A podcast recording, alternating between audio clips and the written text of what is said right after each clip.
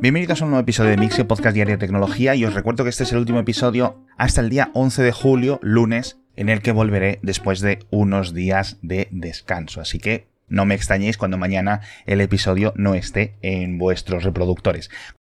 Comenzamos hablando desde Argentina porque la Corte Suprema del país ha puesto límites, por decirlo de alguna forma, al derecho al olvido, una doctrina legal construida sobre los derechos de la privacidad de las personas y ha antepuesto en un caso muy polémico en Argentina el derecho a la información, es decir, a que la información que la persona demandante quería eliminar, en este caso de Google, siguiera apareciendo. En concreto, es un caso, yo desde mi españolidad más absoluta lo desconozco, porque además fue un caso de los 90 en Argentina, el conocido caso Coppola, que involucró a un montón de personalidades del país, y en concreto a la demandante Natalia de Negri, que pedía que los tribunales obligaran a Google a eliminar de los resultados de búsqueda determinadas URLs relacionadas, digamos, con su relación con aquel caso polémico. Entonces, múltiples tribunales argentinos le han dado la razón, pero Google ha seguido recurriéndolo y hasta llegar a la Corte Suprema, y ese recurso ha sido un giro de 180 grados porque en vez de dar la razón a Natalia de Negri, se la ha dado a Google. Como seguramente la mayoría de los oyentes no conozcáis, al menos como yo, a Natalia de Negri, os dejo una recopilación, cronología de todo este caso, que no tiene que ver mucho con la tecnología. Os dejo también el vídeo que aparentemente se quería eliminar de los resultados de búsqueda, donde se quería implementar este derecho al olvido. Y obviamente os dejo el resultado, que sí tiene un componente tecnológico porque va a sentar una jurisprudencia muy importante en Argentina y seguramente pues esto se pueda extender a otras investigaciones en otros países. Pero bueno, no todos los casos del derecho al olvido son iguales, como han comentado los jueces argentinos. Dejamos Argentina, nos vamos, creo que unos académicos unos químicos y unos expertos en nanoingeniería en Estados Unidos o en Estados Unidos y China. La verdad es que una investigación bastante multinacional que me ha parecido muy interesante por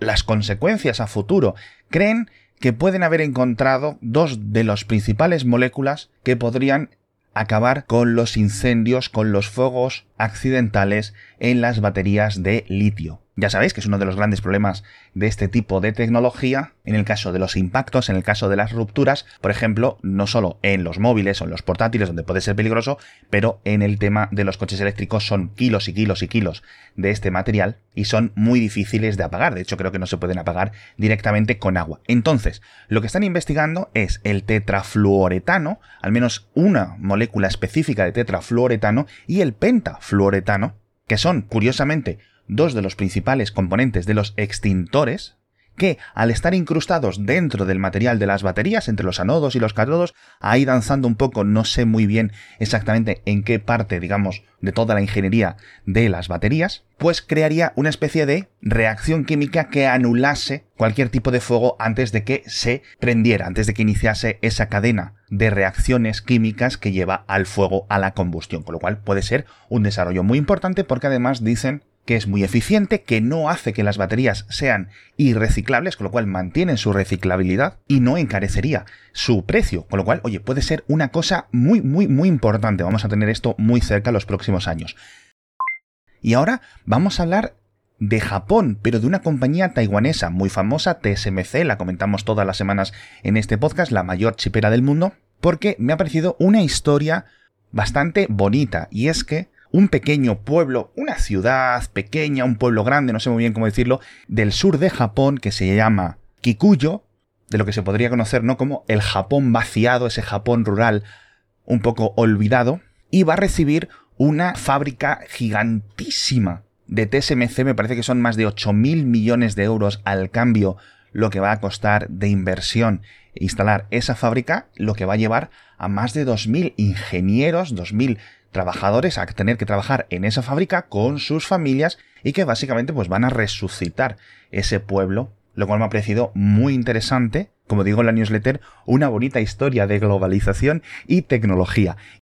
Y una bonita historia de globalización y tecnología también tiene que ver, no nos vamos muy lejos, nos vamos a Corea del Norte, estamos hoy dando vueltas por todo el mundo, y es que la caída del precio de las criptomonedas está afectando a, digamos, las mafias norcoreanas que se lucraban y que conseguían pingües beneficios con los ransomware y recibiendo esos pagos en criptomonedas. Entonces, como han caído tanto su precio, pues se ha desplomado el valor de sus botines, como decía en la newsletter. Esto, según es muchos expertos, ya sabéis que está totalmente aupado por el gobierno de Corea del Norte directamente y usados estos ingresos extra como lavado de dinero y además para financiar el programa nuclear norcoreano, con lo cual matamos dos pájaros de un tiro. Por cierto, hablábamos antes de TSMC, ahora quiero hablar no de un fabricador de chips, sino de un diseñador de chips. Vamos a hablar de ARM que ha presentado los nuevos núcleos dentro de ARM-V9, de esta arquitectura reciente, pero que son bastante interesantes y los vais a ver, yo creo que en unos meses, pero ya seguramente en 2023, en móviles y en portátiles. En concreto, es la nueva versión de los Cortex X, el Cortex X3, que digamos es el núcleo de súper alto rendimiento, que viene con muchas mejoras a nivel sobre todo del microcódigo y hablan de mejoras de rendimiento de un 25 o un 30%. Ojito con esto, ¿eh? porque puede ser un salto generacional interesante. También han comentado incrementos algo más suaves en los núcleos, digamos, medios en los A715, que vienen a sustituir a los A710, y en los A510, que son los de bajo consumo. Ya sabéis que muchos de los chips, o de los chipsets, mejor dicho, que luego Qualcomm, MediaTek o quien sea monta, están basados en estos núcleos. Vamos a esperar a ver las pruebas reales de rendimiento, pero oye, es bastante prometedor este tipo de avances dentro de una misma arquitectura, es decir, si no ha cambiado nada. Pero bueno, vamos a acabar con algunas noticias más interesantes. Tenemos que hablar de TikTok y es que un comisario de la FCC, la que es la Comisión Federal de Comercio en Estados Unidos ha pedido de forma formal, aunque también lo digo de forma independiente, es decir, no ha sido la propia agencia, sino él a título personal, o a título de comisario, el que ha pedido a Apple y a Google que retiren la aplicación de TikTok de sus respectivas tiendas de aplicaciones para móviles y para iPads, etc., debido a los recientes reportes de prensa, bueno, realmente de los últimos meses, en los que se citan diferentes violaciones de privacidad o supuestas violaciones de privacidad por parte de TikTok. Yo creo que esto es irrealista, no creo que realmente vaya a ocurrir, es algo que debería de ir por otros jueces. Obviamente las acusaciones y lo que se ha salido en la prensa es grave. Estamos hablando de que este supuesto cortafuegos que hay entre los datos de China y los datos de Estados Unidos, los datos de Europa, los datos de Latinoamérica, etcétera, no está realmente ocurriendo y que desde las oficinas de China tienen acceso a los datos de todo el mundo, de todas las aplicaciones, incumpliendo así las normativas, bla, bla, bla, y las promesas de la propia TikTok, y eso, pues obviamente debería de investigarse por vía judicial o por vía ejecutiva, pero realmente no creo que haya más. Es decir, no va a desaparecer TikTok mañana del iPhone y mucho menos de los iPhone de la gente una vez que ya lo tienen instalado. Pero bueno, por cierto, hablando de ciberseguridad, unos expertos han encontrado un malware bastante peligroso para routers y que por lo visto lleva actuando bastantes meses. Lo han denominado ZuoRat y afecta a casi aproximadamente unos 80 modelos diferentes de routers de fabricantes como Cisco, como Netgear, como Asus, etc.,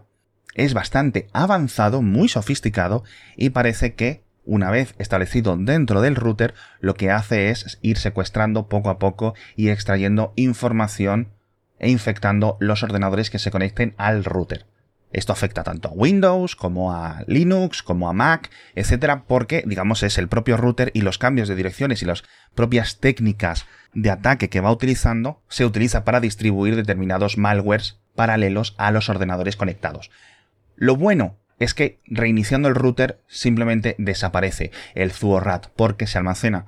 en las partes temporales de la, de la memoria del propio router y digamos que la infección no persiste, con lo cual si estáis un poco paranoicos, no perdéis nada. Cuando os levantéis, cuando estéis escuchando este podcast, al ratito reiniciáis vuestro router. Seguramente esto no se está afectando, parece que se están centrando más en entornos corporativos, pero lo han encontrado en tantos modelos de tantas categorías que sinceramente a mí me ha quedado usado, me ha dejado un poquito de miedito.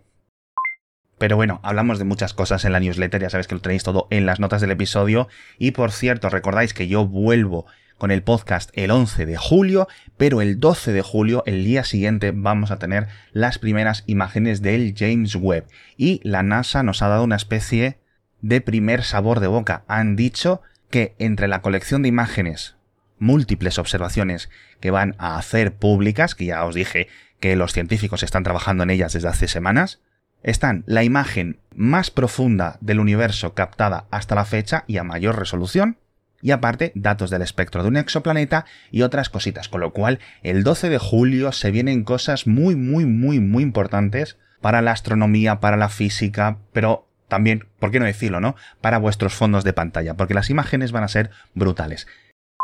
Con esto me despido, ya os digo, nos vemos el 11 de julio. Muchísimas gracias a todos por haber estado conmigo todos estos días. Descansad los que podáis. No me echéis mucho de menos, yo a vosotros sí lo voy a hacer, os voy a echar de menos la verdad, pero ya digo, que vuelvo el 11 de julio. Nos vemos entonces con muchas más noticias de tecnología.